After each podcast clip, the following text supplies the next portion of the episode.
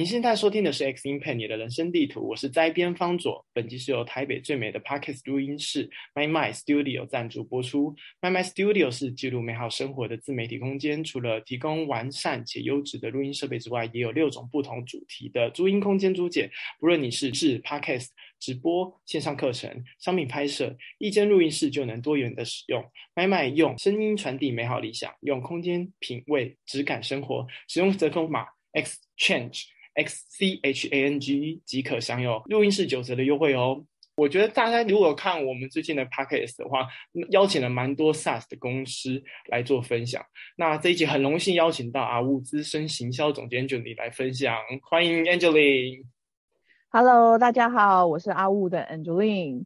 那虽然我这边现在大家都知道我是负责行销相关工作，但是其实我是一个非典型的行销人。因为有很多行销人呢，过去可能就是一路啊，都是从比如说 marketing agency 啊，然后 four A 的 agency 啊这样出来，然后一路做上来。那我有点特别，虽然我近十年做的都是跟数位行销相关的工作，但是其实我最早开始是做硬体，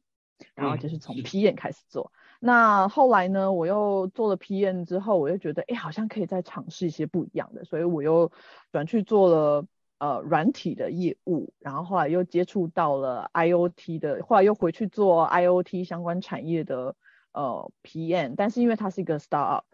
然后所以我在那边就是负责产品规划，然后以及行销相关的工作，所以其实，在那时候涉猎的就是比较多海外以及台湾这边的呃整体的行销规划还有执行，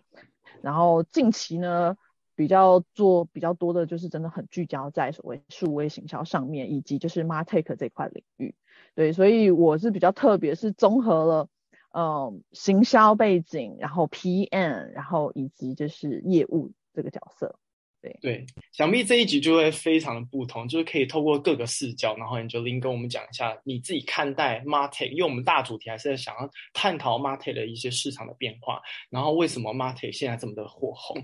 好。那第一个，首先要想要问的，呃的部分呢，因为刚刚其实已经提到了，就是 Angel Angeline 在辗转过还蛮多次的工作。那一开始是从硬体开始，然后再来有软体的那个经验，然后到 Martech 公司。那可以跟我们大概讲一下，说，哎，你的呃初步那个选的公司到现在的公司转变这么大，然后这个当中的可能一些动机啊，或是原因是为什么？OK，好，因为像呃大家都知道台湾。最有名就是所谓电子产业，然后所以我一开始的工作就想说，哇，台湾电子产业这么厉害，那我一定就是要，我希望我可以成为其中的一个部分，所以我就先从硬体产业开始做。但是其实呃做了大概前面大概做了快四年之后，我就发现，哎，硬体的毛利很低，它整体的产业发展其实是因为受限很多。那我又因为我非常多的以前的同学啊或朋友，他们其实是职工背景的，我就开始观察到台湾其实在软体产业很有发挥的空间。然后其实在这一块台湾也非常有利基点，它是可以你知道没有库存的，然后它可以非常有弹性的，而且软体这一块其实它在呃整个的发展的其实是很容易在布局海外市场的。所以我就毅然决然的，就是决定我要跳脱硬体这一块，然后就去先从软体的业务开始做。对对，所以我觉得在这一块也是呼应到，就是我那时候对产业的观察，就是其实就跟 Martech 现在这么发展蓬勃也是，实际就是因为台湾这边有很多做软体产业的优势，台湾有非常多软体工程师这些 developer，他其实他的水准是非常高的。嗯，所以呢。也有很多的以前过去可能纯粹是做广告投放、广告代操一些行销公司，开始在发展属于自己的 market solution，或是这些平台的方案，其实都是因为他们有观察到台湾市场上对于就是呃行销啊、数据啊这边的需求，对，甚至你可以看得到，就是台湾现在有那个 AMT 的这个协会，它有发发展就是呃台湾 market landscape，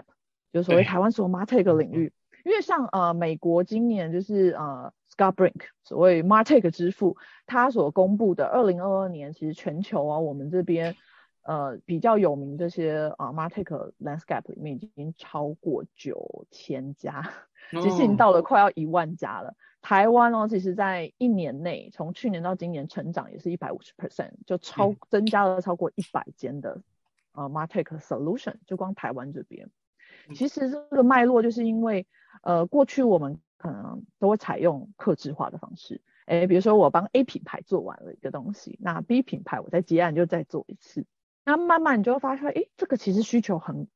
很普及的时候，他们就会研发去把它做成平台化。那也可以降低这些，比如说品牌导入的门槛，然后降低他们就是过去可能，哎，我客制化开发成本很高，但是当我可以做成平台化标准化的时候，我甚至中小品牌也有机会使用到 Martech Solution，所以我觉得这一块也是啊，台湾这边非常有优势的地方。对，像我之前待的公司也是，呃，很常会需要一些行销的方案，然后跟那些产品，然后我们以前也是那种，因为反正自己做数据库嘛，所以资料都是在自己家的，然后就开始想要说，哦，我要开始弄一些有类似 CRM 的东西的时候，哎，发现到这种呃都自建的时候，就带很多的问题，因为你可能不像 Angeline 现在带的那个公司，它可能有好多的技术，已经都知道说，呃，可能我要做 CRM 的一些比较咩咩嘎嘎。是什么？但我们可能都是自己边做边学，边做边学，然后弄很多 bug 出来。刚刚你决定讲这么多，我自己同感深受，对，感觉这现在的那个趋势真的是 Martech 的技术输出是非常重要，这是平台化的呃一些利处吧。那既然也提到了那个 Martech 的部分，然后也想要问问看，那还蛮多种不同的服务，就是 Martech 的。呃，各种各家就是百花百花齐放的情况下，就是大家的商业模式是什么，然后以及阿乌特别的之处是在哪里？对，那大家都很想了解 market 到底做什么，然后那我们企业品牌到底需要这些，我们可以就是达成什么目标？那其实大家常听到的 DMP、CDP、CRM，跟现在我们阿乌在做的 PDP，也蛮多品牌客户已经是使用的。那其实我们可以先了解这几个，那。第一个呢，我们可以看的是 DMP，DMP 是 Data Management Platform，它其实会跟数位广告比较有关联性，因为其实 DMP 呢，它是透过 Cookie 有采用一个架构式的方法，然后等于说你是收集比较有意义的第一方 Cookie 数据，那但是只有自己的数据是不够的，所以其实像美国这边呢，他们的 DMP 里面还会有很多 Third Party Cookie，你可以去 Mapping，比如说福斯体育台。你看过的节目，甚至是比如说 Visa 或 Master 信用卡里面你的刷卡记录，它当然是去识别化的，而是告诉你说，哎，你的这一包看过你某一个产品或某一区文章内容的用户，他们其实在近期也有看过福斯电影台，或是看买过，比如说啊牛奶或尿。片相关的产品，然后以及他可能近期对旅游特别有兴趣。其实这个跟品牌就是他们最希望的，不不只是收集第一自己的第一方数据，而是也要有呃第三方数据可以去做 mapping。但是由于现在 cookie 的那个隐私权政策一直不断的在升级，所以其实 cookie 它呃的可用性、时效性会变低。所以呢，这个部分就必须要及时的去整合，例如说所谓的 CRM。把已知跟未知的会员 mapping 在一起，未知就是哎，过去它只是 cookie，可是如果它登录之后，我是不是就知道他是谁了？需要做这些结合和整合，那才可以让 DMP 发挥最大效用。那他们发挥，他们 mapping 完之后，他们就当然是想要拿去做，比如说 Facebook 广告，直接去做投放，我就针对这些人去做广告投放了，然后来做这些数据的应用，这是品牌常常在提到的。那刚刚有提到所谓 CRM。CRM 呢，就是其实是客户关系管理平台，那其实就是有点像是我们的会员系统。呃，不论是他买过什么东西，或是他什么时候有客服记录退换货，然后这些都会有个完整的，甚至是他什么时候开信，他什么时候有，比如说呃呃订阅我的电子报，这些相关的都需要在 CRM 里面。那它其实呢，就是所谓我们 CDP。的中心，因为 CDP 呢，它顾名思义就是 Customer Data Platform，它是一个以会员为中心、以客顾客为中心的一个数据平台。它可以整合呢，就是以 CRM 为中心之后，它整合了比如说 Line、我的数位广告、我的社群、我的电商，甚至我实体店面所有的会员数据。只是我是以单一客户视角，例如呃那个方佐这边。他在这个 CDP 里面，他的那个记录是由你为中心去展开的。但是我 Angeline，我的记录可能就跟你会长得完全不一样，甚至是我们的足迹脉络。嗯，那这个是以会员为中心，所以这样子呢，我们的行销或业务，他就会非常清楚说，哦，我们这些客户不同类型的客户分群之后，他的过去的历程，他买过的东西，但是这是过去的历程。对下一个，那我们要怎么去推测他的现在？嗯，要当下，因为我可能买过了一件外套，那我暂时可能这几个月都都不用再买外套了。对就不会有这个行为。我可能买想要买围巾，因为接下来可能会变冷，冬天要去滑雪之类的，可以规划。所以呢，那这时候你要知道是他现在当下的意图。如果只是要嗯过去的话，过去买一件外套，那然后呢，会有一个问号。所以这时候我们阿乌就因为这样应运而生的是 Prada Data Platform，所谓 PDP，它是一个以产品为出发，然后它透过商品贴标、商品标签，我们用 AI 去产出这些商品标签。那这些商品标签就跟人身上会员标签其实是一样的，就是它一样的用途是，我透过每一次，呃，消费者就是他没有登入系统，他每一个点击，我就知道哦，他点击完之后，我就把所有产品跟产品之间的标签重新再预算他们的关联性，嗯，那我就可以推测他当下的意图。即使他没有登入会员系统，我也是可以再做后续的，比如说做推荐啊，或是跟他做后续的互动。那嗯这些就是属于即时性的，所以你就可以看到我们 PDP 其实它是跟 CDP 有不一样的功能，但它们结合起来之后，会看到更好玩。重点是你要创造更多的接触点，然后让嗯消费者觉得这个是我想要的，这个我想要其实就是所谓的个人化行销。透过数据，然后我们知道消费者在想什么，然后接嗯下来我们要怎么样抓住消费者的心，再来就是挖掏空他的荷包，对让他买这是品牌想要做的。是的，没错没错。哎，我印象中曾经听过阿乌有讲过，说商品标签除了说像你刚刚讲的，他他从他消费意图，或者是说他的点击之后去做了一个贴标之外，是不是有一些是那种关键词？就我忘记是不是创办人讲的，但是他好像有举的一个例是什么孙云的同款包还是什么之类，他是啊，没有，错，是那个是一个网络搜寻的关键嗯词，让他可以贴这个标嘛？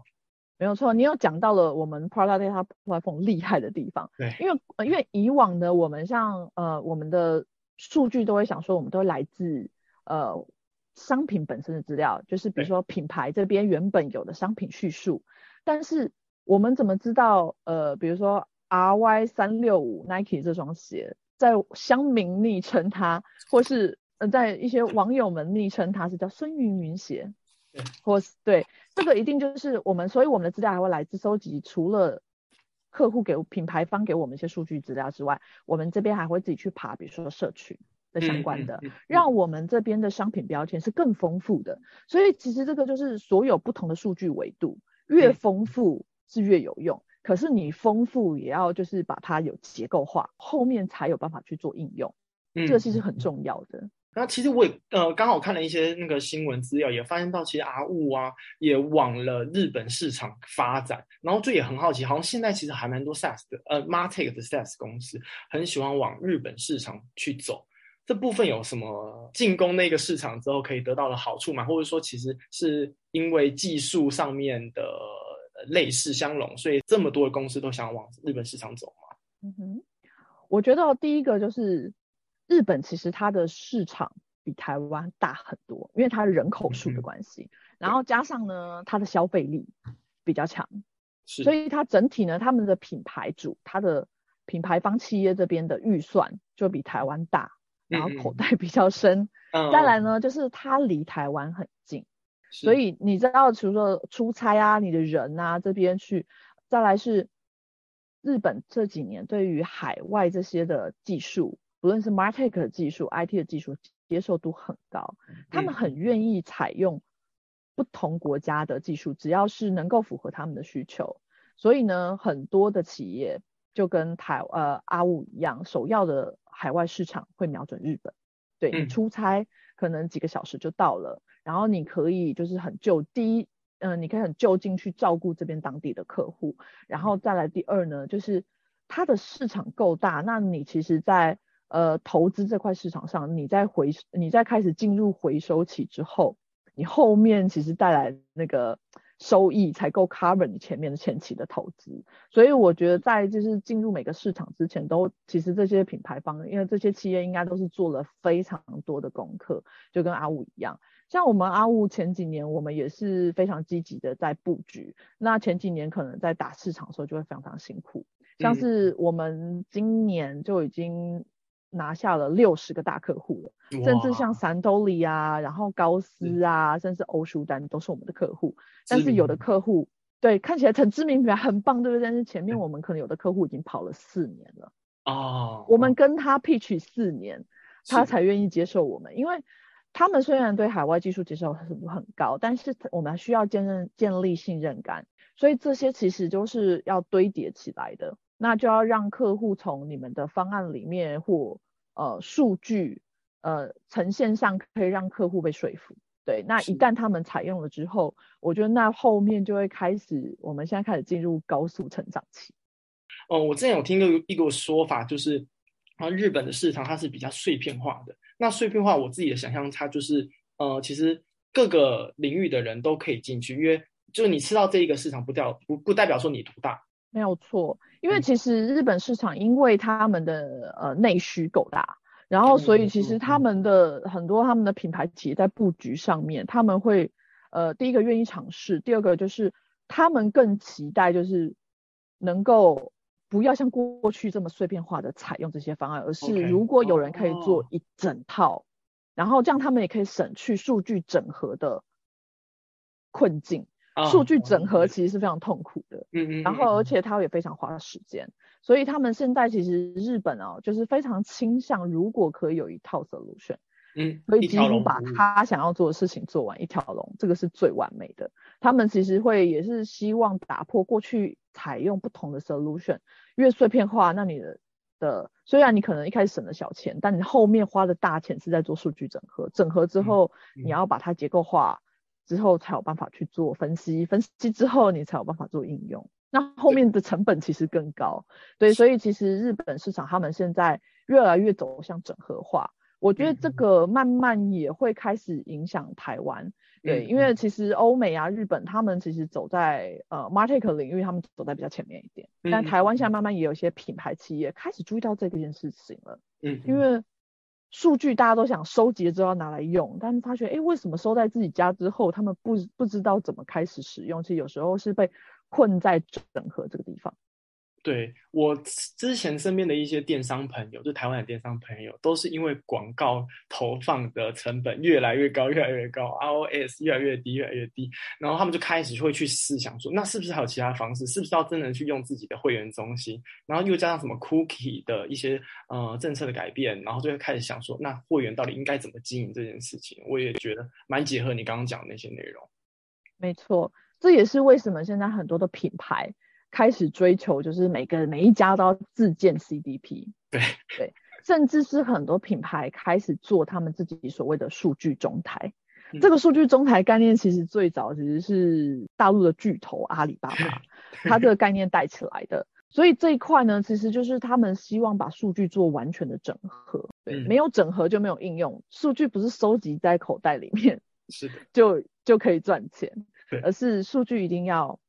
呃。分类分析之后才可以做应用，应用那也要搭配，比如说行销这边一些方案，你可以去做 A/B test。嗯嗯嗯嗯。没错，没错。好啊，那刚刚其实已经大致上讲了一些可能 Martech 在做什么事情，然后讲到了一些产品 solution、DMP、CDP、CRM 跟啊我最特别的 PD，所以额外想问问看，说这个 Martech 领域上面的这些人才需求，你觉得呃现在在这么这么多就是可能各种不同的一个 market 公司来看，你自己觉得大家需要具备的能力有哪一些？然后进入的门槛又是什么？这样。好的。关于就是 market 领域的人才需求啊，其实这个就是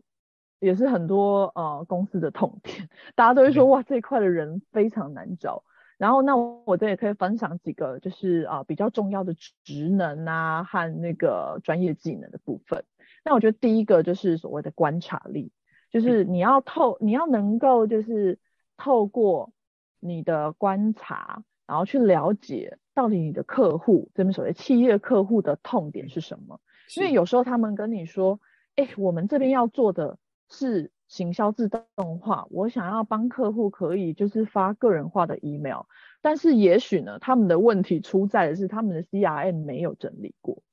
然后所以每次都发很多无效的 email。这时候你就要透过你的询问和观察去抓出客户真正的痛点，还有真正必须要被解决的问题，而不是客户跟你说 A 你就卖 A 给他，你就推 A 给他，他有可能给你的是不完整，或是他没有真正意识到他未来可能会出现更大问题的地方。但是你如果能够去理清了，其实这建立的是一个比较长期一个 long term 的关系。观察力就会延伸到后面举一反三和融会贯通的能力。因为 Martech 其实我们经常要沟通的几个角色，不会只有行销单位，他可能还有数据分析单位、CRM 部门的人，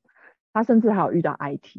对，那你就要想办法，就是让你的呃你发掘的痛点，你要怎么样透过这几呃不同的诠释的方式。让 IT 也能理解，让行销人也能理解，让 CRM 或数据分析部门的人也能够理解。因为有时候我们讲行销的那些术语，IT 有点难理解，那他可能就会不懂你的需求之后，他可能不能意识到说这件问题的严重性。所以我觉得在这一块，你就是要养成一个能够举一反三、融会贯通、见人说人话、见鬼说鬼话的一个 能力，就是。遇到哪一些人，然后懂懂得跟不同的人怎么样去沟通，然后这一块呢，有时候怎么培养？其实你可以从你周遭一定会有就做不同工作领域的朋友，透过跟他们聊天，请教他们，然后你可以 Google 之后再去请教他们。其实这一块可以增强你这边对于不同角色沟通的能力，然后再来是数据力，数据力太太太重要了。其实不管是做什么工作，你做一个业务也好，你做 PM 也好，你做行销也好。那数据力呢？就是你要懂得从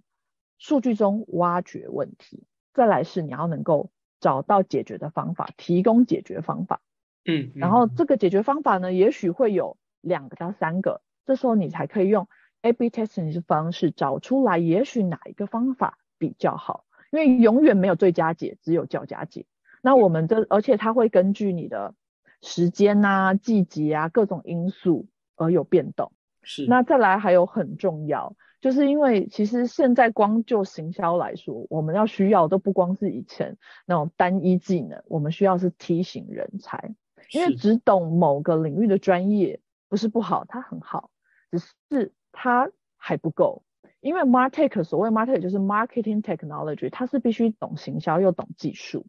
那懂技术不是说我们要去学写扣，而是你要能够去理解。它这些东西背后的原理、数据的原理，然后那你要怎么样提出一个解决方法，然后才可以去呼应到前面那个数据里的部分。所以其实梯形人才呢，就是跟前面举一反三、融会贯通也有很多的关联性。就是你要懂得，就是不同领域的人怎么沟通，然后以及他们的呃痛点需求。嗯嗯嗯。所以我觉得就是自学能力也要很强啦。就像现在所谓很多的 CMO。他们其实改名叫做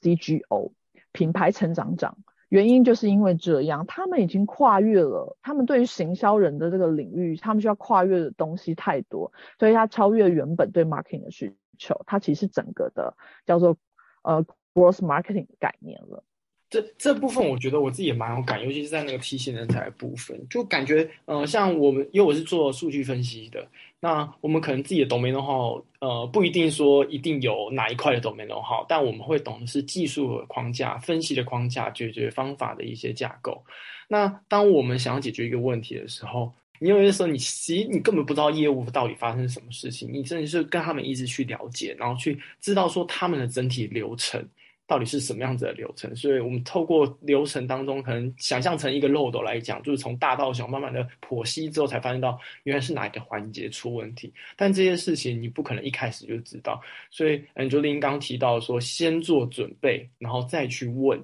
人这件事情，我就觉得蛮重要，有点像在培养之互相之间的信任感。没有错。也就像我自己啊，也因为我有些专案的关系，我这边有做呃做数据分析，那。所以我也开始就觉得，哎，其实数据分析很好玩，它跟行销关联性非常的强，所以我就自己也去学了 SQL，后来就发现，哎，学了 SQL 之后，我很好跟。就是 IT 啊，还有数据相关的同仁去做沟通，因为那些数据的关联性跟我们过去可能就是行销可能很单纯，就是看报表，其实还是有个落差，它的。难度和深度还是比较高，所以我觉得大家都很鼓励大家，如果对 marketing 领域有兴趣，其实你就是除了你本身的，比如说业务或行销的专业，那你也可以就是要去找一些你也有兴趣的东西，去多发展一些也斜杠的能力。那其实这个斜杠还是在你的呃手背范围内，它其实对你整体在 marketing 这个领域的职业发展中还是会非常有帮助。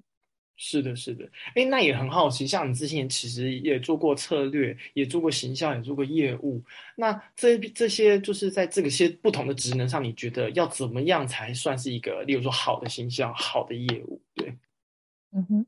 我觉得，呃，像我之前有提到，所谓第一个意味思考，嗯，因为像我们呢，之前常常就是你想要做提案，不论是行销企划或者是一个业务要跟客户做提案的时候。我们是真的就会去那家品牌的那家店，嗯嗯，然后加入会员，加入 c h a t b o 然后或是去他电商买一次东西，对，整个 run 过一次，然后你就会发现，哎，他的橱窗摆设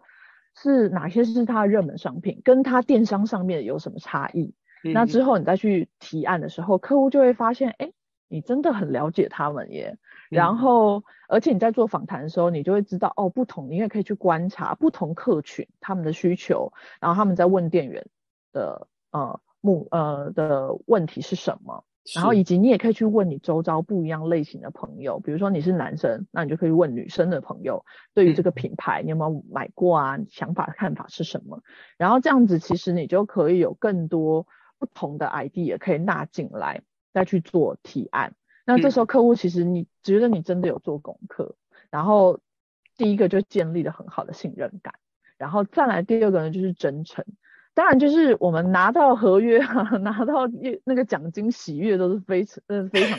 好的，但那个其实是有点短暂。是。那其实更多是哎我们让客户有看到我们真的认真在帮他解决问题，就例如哦我们真的去挖掘客户的痛点。在前面观察力有提到哦，我们客户跟你提的 A，可是你有发觉他的问题其实是 B，他解决了 B 之后，连带 A 就会解决。所以这时候呢，其实你就是要跟客户做这个沟通。你希望长期，你不是只是要卖他东西，或是你要推荐他什么，而是长期这边来看，对他这个角色，还有对公司来说，怎么样做是更好。那所以这其实是你额外多做的一些小地方。那客户呢，其实会觉得，哎。你这样有真的有站在他们的角色去思考，那他的这个回馈其实会是不是只有当下？哦很多客户其实放在心里的。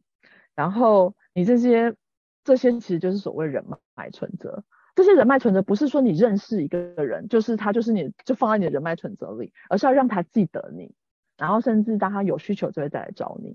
呃，就应该说好的形象、好的业务，有在思考的当下，你是站在他的立场，在为他的客户去做思考，所以你不只是帮他做短短期的一些利益而已，你帮他的规划是一个长期利益，所以他就更真诚。呃，我们展现出我们的真诚，所以他就更会记住你这个人，然后会知道说，哦，其实以后什么事情找你一定会可以解决我的问题。那我觉得听到这边的话，就是各位听众也大概知道说，哎，其实 Martech 的个的呃公司，他们可能看重的点是什么？我就相信大家已经记了很多小笔记，也包含当中有举例嘛，说我在客户提案之前，我真的去那家店去做了一些呃访谈采访，看他的流程。我觉得这个真的是我们在。呃，面试的时候，有些人不一定会注意到的事情，大家可能会在履历上写的很好看，但不一定会真的去调查，就站在那一个品牌那个职位上面，呃，可能是真的需要做的事情，然后作为了一些小功课。我我我时常之前的呃面试的时候，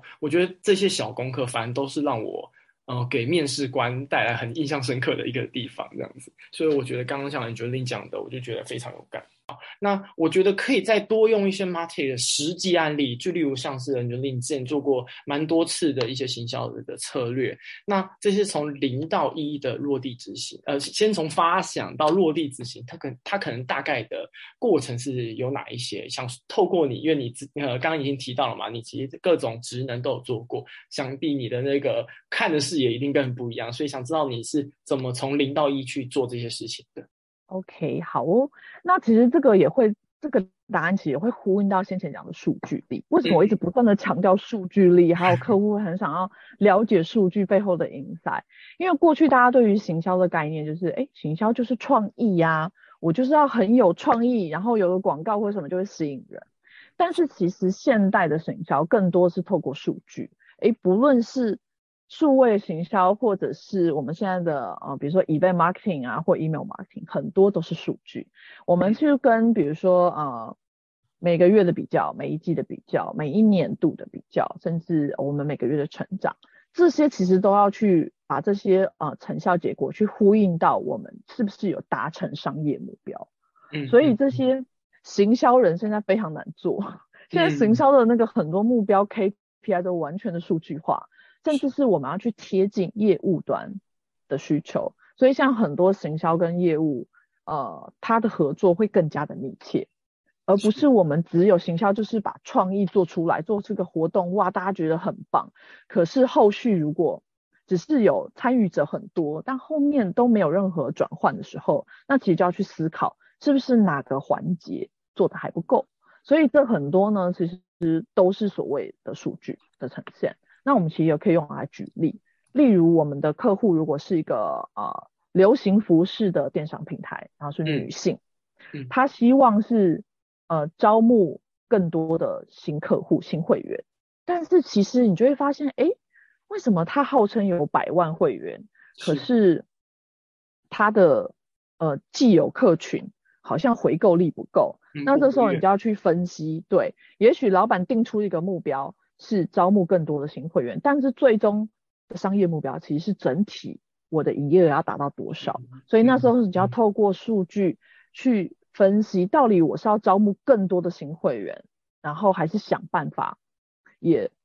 呃驱动我们的既有客户那些铁粉买单，甚至买更多。那我们就要分群嘛，把我们的会员先分群，分成哎新客户的分群，新客户的分群可能就是我们要。呃，例如我们哪些管道是最有效的宣传？例如 Facebook 的广告，哇，每次一投马上就会有人来买单。但是我们要去看哦，Google 如果它它可能发酵比较慢，但是是不是那它这边的预算要少呢，还是多呢？还是因为它只是发酵慢，但是它带来的可能平均客单是高的，那我是不是也不能完全放弃？嗯嗯，这个这个管道。所以那我们透过数据分析之后，这是呃。新会员的部分，那既有会员的部分要拆成已经可能超过一年以上都跟我们没有交易了，那这个就先放旁边，因为我要先把近一年跟我有交易、有买过我呃电商平台商品的人优先，然后再来是，哎，我们就会拆拆成买很多的这种铁粉，每个月都买，然后那还有一种就是他偶尔买，那这两种不同类型呢，可能哎有的人可能是。喜欢看 email 的，那我可能就发 email 发一个促销。那有的人是喜欢看 line 的，我可能用 line 这边跟他沟通，也是就有一些促销活动，然后再搭配所谓的呃 Martech 经常会用到一个行销自动化的工具，然后你就是呃在每个人偏好的时间、偏好的管道、沟通管道，然后还有他偏好的商品。因为他这个人就都喜欢穿洋装，你推一个裤装给他，真的没感觉。所以这些东西都是要根据我们的数据之后来规划我的预算分配，甚至是我们可以去思考，哎，我投在铁粉上面的这些呃行销预算，其实会不会其实我只要投二十 percent，那可能招募新客户花比较多钱，那我就要去思考哪些 priority 我要怎么调整。所以其实很多策略规划就是我要先透过数据。比如说，例如像女装电商平台，我就先把会员分群分出来了之后呢，我要再拆分成不同的渠道，然后做哪些事情。每一件事情都是有成本的，不光是广告的成本，你的人力成本，你你的人就是比如说你要设定广告啊，你要设计这些广告素材啊、文案啊、发想啊，这些其实都是时间、时间成本、人力成本，然后然后这些广告的成本。所以这些规划你要怎么样？去分配，然后达到我们的商业目标。所以就回到头来，并不是说创意不重要。现在的形象人最晚的是他必须要理性兼具感性，因为你只有数据，但是如果你的广告图片长得呃没有这么主流，对，然后可能呢消费者就不会被吸引，那都要有一些爆点嘛，要有梗，但有梗又不能让人家讨厌，觉得你在反讽，所以这个时候呢，你就是要做一些这种呃图像的创意发挥。那图像创意发挥大部分呢，它的周期也大部分就是两周。是，对，所以你讲两周你要换素材，哪些要优化，哪些设定要要调整，所以这些都是我们在策略执行上呢要不断的去做检视，然后持续的优化。所以每一个成效，每一个投入都必须要符合最终我们要达成的商业目标、商业目标、公司的目标、营业目标。然后这件事情其实就会让行销人每天焦头烂额的原因是是这样。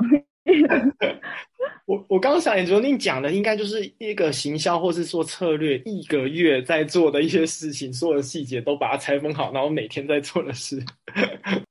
而且有时候是一呃，有时候是一个月内可能会好几波这样的事情在一起重叠的，所以是非常可怕的。那额外也想多问一下，Martech 其实呃，我觉得蛮常会遇到这些事情，就我们想要做数位转型。那关于数位转型这一块，然后跟 Mate 相关的一些内容啊，呃，不知道你有没有一些实际的案例可以跟大家说一下？因为其实大家很多公司想要导入一些 Mate solution，其实就是想要做数位转型。那这些品牌企业到底有需要数位转型吗？数位转型带可以带带给他们什么好处？我就会发现很多公司他们在导入这些，其实不是为了导入一个新的系统。他们其实是为了透过导入这个新的系统，去把呃过去可能各个不同的部门，他们没有办法取得共识的这件事情，嗯嗯，靠导入系统来把他们串在一起。数位转型不是导一个系统而已，它其实是为了凝聚整个公司的一个共识，要有共识，数位转型才会成功。了解了解，接下来也想要。好奇就是 An Angeline 其实在职涯上面做了蛮多次的转变。那这一个每次的转变，你的评估的方式是怎么样？呃，是怎么评估的？以及当中可以跟我们分享一个呃一两个你可能觉得比较有印象的，觉得做的比较对，做或者是做比较错的决定是什么？这样子。OK，好哦，我觉得就是大家在职涯发展上，一定经常会遇到那种质疑或被质疑的时候。对。特别是当哎，有人会觉得你现在待在公司好好的，也是个大公司大品牌，为什么你想要换工作？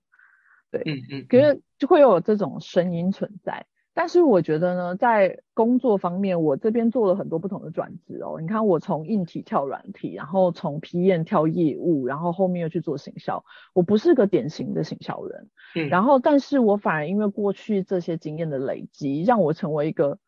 呃，不好意思，自己讲自己是梯形人才，至少比较贴近梯形人才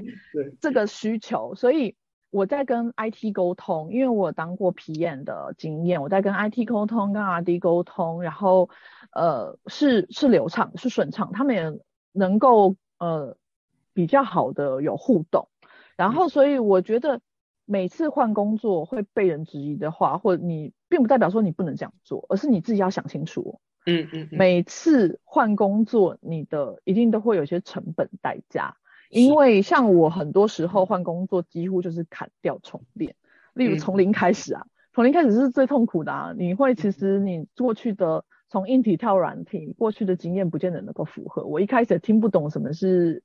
呃 SDK，什么是 API，那你就要硬着头皮要从头开始学。那但是你在职涯里面都已经进入到第四年、第五年了。你要从零开始，你要怎么转换自己的心境？然后做好决定之后，就要坚持。你要去思考，你做这些转职这件事，你换这个工作，带给接下来可以带给你人生什么样不一样的？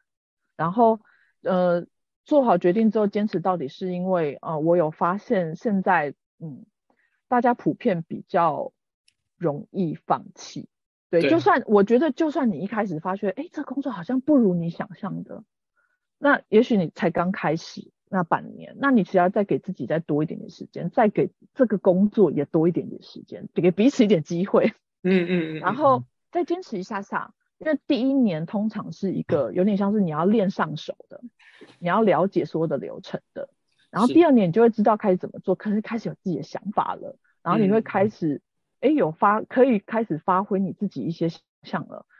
然后第三年通常就非常熟练，几乎就是你是可以教别人怎么做了，所以这过程一开始是非常痛苦的。当然，并不是说你每一样工作都要做满三年，而是你自己要去思考，呃，什么时间点是你的停损点。那你决定了之后，你就要对自己的决定负责。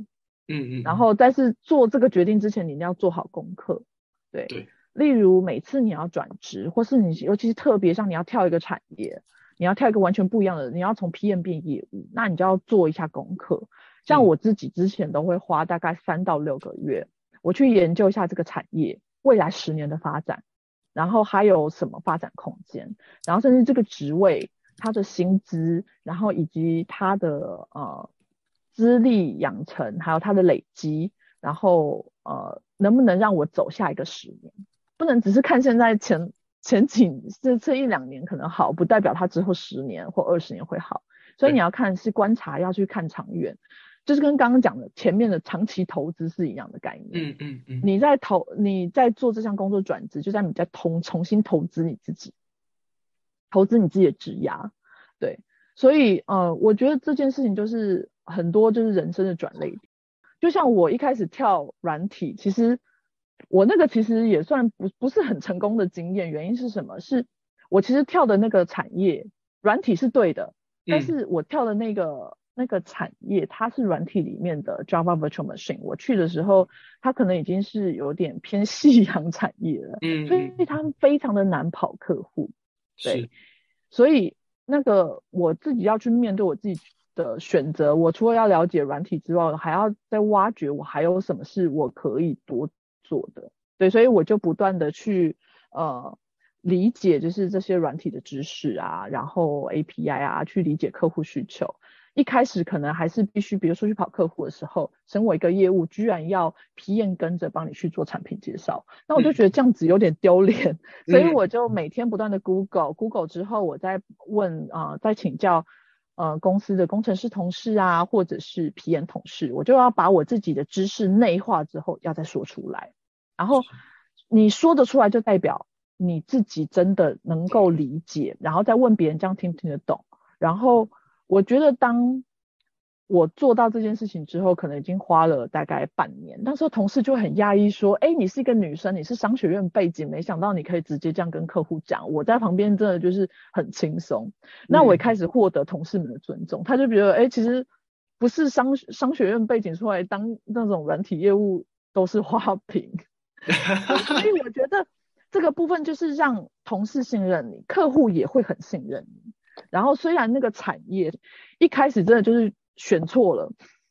自己承认选错了，但是后来我就发现好像也没有不好哎，因为就因为这样软挺的经验，然后后面呢我就在跳，我又做回了我最喜欢的行销，嗯，对，所以有时候我觉得就是很多的历程，不见得那个失败是。呃，会影响一辈子，因为人生就是很好玩，它会有不断的出现很多选择，那一定会有好的发生，有也许会有一些，哎，你有时候会觉得踩雷，那你踩雷就要去思考，那下次你在做选择的时候，你在做这些职业转换的时候，就要看得更精准，对，有有跌倒过，你爬起来才会记得深刻。嗯，对，真的真的，我我觉得 Angelin 感觉都是好像在对对我说，我应该就是那种广大的听众在，因为我最近也是这呃，我觉得应该也不止我个人，应该是大家其实呃身边朋友蛮多就是这样子，就是在一个转换期间呃转职的那个时间点的时候，都一直觉得说，呃，可能现在这个公司好像有哪里已经觉得可能不足了。但他有一点不敢转，因为觉得说啊，又要重新来，又要换一个东西，或者说他可能那讨论呃拿的新的 offer 不一定满意之类的。但我自己就是毅然决然，就我想要跳跳看一个新的不一样的业务内容，我就转了。然后就觉得像你刚刚讲的，第一年到底能做到怎么样的程度，可能不不一定，因为可能才刚上手，还要花很多很多的时间去慢慢去适应，然后真的做到有一个时呃成绩代表做出来之后，你会觉得非常的啊有成就感。当然，我现在还在慢慢摸索当中啦，但我真的很感谢朱元九力分享你这个过往的经验，让大家知道说，其实人生的选择不是真的就是说呃呃不断的转换就一定是错的事情。但自己想好什么时机点是什什么时机点要转换，为什么要转换？那这个转换带给你的收益是什么？当想清楚的时候，我觉得做这样子的决定就不用担心说一定呃自己会选对或选错，因为那都是一个新的开始。嗯，没有错。我觉得就是我觉得这样去思考正面一点，其实也会带来很多你人生中的贵人。嗯嗯嗯。好，那前呃前面的就是已经聊蛮多的一些细节，也知道这些呃就 Angeline 过往的一些经历了。那最后的呃，可不可以请 Angeline 也大概分享一下？因为我知道阿雾最近好像有一些活动跟一些职缺的一些讯息，之后都可以从我们的那个 Podcast 节目的一些叙述，我们都会放那些连接进去。但我们先请 Angeline 分享一下这样子。好哦。十月四号呢，是我们一年一度的成长骇客年会。那我们这次呢，有邀请到非常多业界很厉害的高阶主管来为大家分享。例如呢，我们有邀请到家乐福，他们会分享快商务。那我们有邀请到赖这边呢，会去讲现在很夯的那个直播商机，然后直播电商的商机。那例如呢，我们这边还有就是呃，像。大数据公司啊，他会去分享，就是哎，怎么样透过比如说数据去跟比如说做所谓的异业结合，然后啊做联名啊，品牌做联名这些选择。那其实这里面呢，当然也有我们阿雾去会去介绍，怎么样去运用数据和 AI，让去提升你整体的呃顾客体验。我觉得这些都非常有趣的。一些呃议题，然后所以这次的活动呢，也受到非常多业界那个同仁们的关注，然后他们都说，哎，你们今年讲师真的非常厉害，哎，对啊，像今年我们还也有邀请到 YouTube 这边要去讲 Shorts 短影音，所以这非常多都是现在我们行销人经常会遇到的呃需求，然后还有我们也可以看一下这是业界的成功的。呃，品牌他们是怎么在做的？他们怎怎么样做百万会员经营？他们为什么会做坚持做 D to C 电商、直营电商？我觉得这些都会是很有趣的议题，也欢迎大家就是呃来共享盛举。职缺的部分哦，欢迎上一零四搜寻阿五科技。像我们近期呢，我们有在招募的蛮多职缺，有很多年度扩编。呃，例如呢，我们先讲我们的核心，我们的 R D 这边有在扩编，然后我们除了就是呃，比较 senior 之外，我们也有 junior 的呃职缺。那我们这此外呢，我们近期也有我们在找那个 HR 这边相关的同仁，然后以及其他部门，例如我们的呃客户成功部门啊，或业务部门，其实都有相关的职缺，真的非常需要就是业界里面这些优秀人才加入阿五。对对，我觉得。哦，这集的听众，我真的觉得大家一定收获非常多，然后可能会当中，你可能会想说，原先你只是做。哦，数据好了，我们拿数据讲，因为今天一直在提到数据，然后你会想说，哎，数据到底可以应用在什么场景？哎，我们今天讲好多的东西，都其实它是各种不同场景，也可以去考考虑一下 Martech 的公司在里面可不可以找到一个，嗯，可能自己可以发挥的地方，然后就记得去一定是搜寻一下物科技，然后看看这些职缺这样子。那此外的话，我觉得这一集也讲到蛮多的一些细节，那主要三个 key takeaway 我讲，呃，大概说一下，呃，第一个就是其实是强调的梯形人才是一个趋势，你不能只呃固守于原先的自己的一个领域的知识，你可能要跟别人多多合作，知道他们在做什么事情，变然后把另外一个另外一个领域的东西变成自己的 know how。那再来是数位转型，它可能不是一个系统，是一个共识。我们从呃组织的角度去考考虑下来的话，它其实这个改革是透过呃数位转型以导入一个系统。的的方式来去做改革，这样子，然后最后就是呃，我们刚刚讲到的职场的部分，从零开始不可怕，那做自己不能认同的事情才可怕。对，所以这一次就非常感谢 Angeline 带了给大家很多的干货，这样感谢 Angeline。好，谢谢。好，那呃，我们的 X 音配的话，其实在每周三都会上架到各大平台。那欢迎大家，如果想要关注的话，或是不知道在哪里搜寻的话，可以搜寻我们的粉丝专业 Exchange，帮我们的按赞，然后分享给身边的朋友。那这这一集就到这边喽，谢谢大家，拜拜。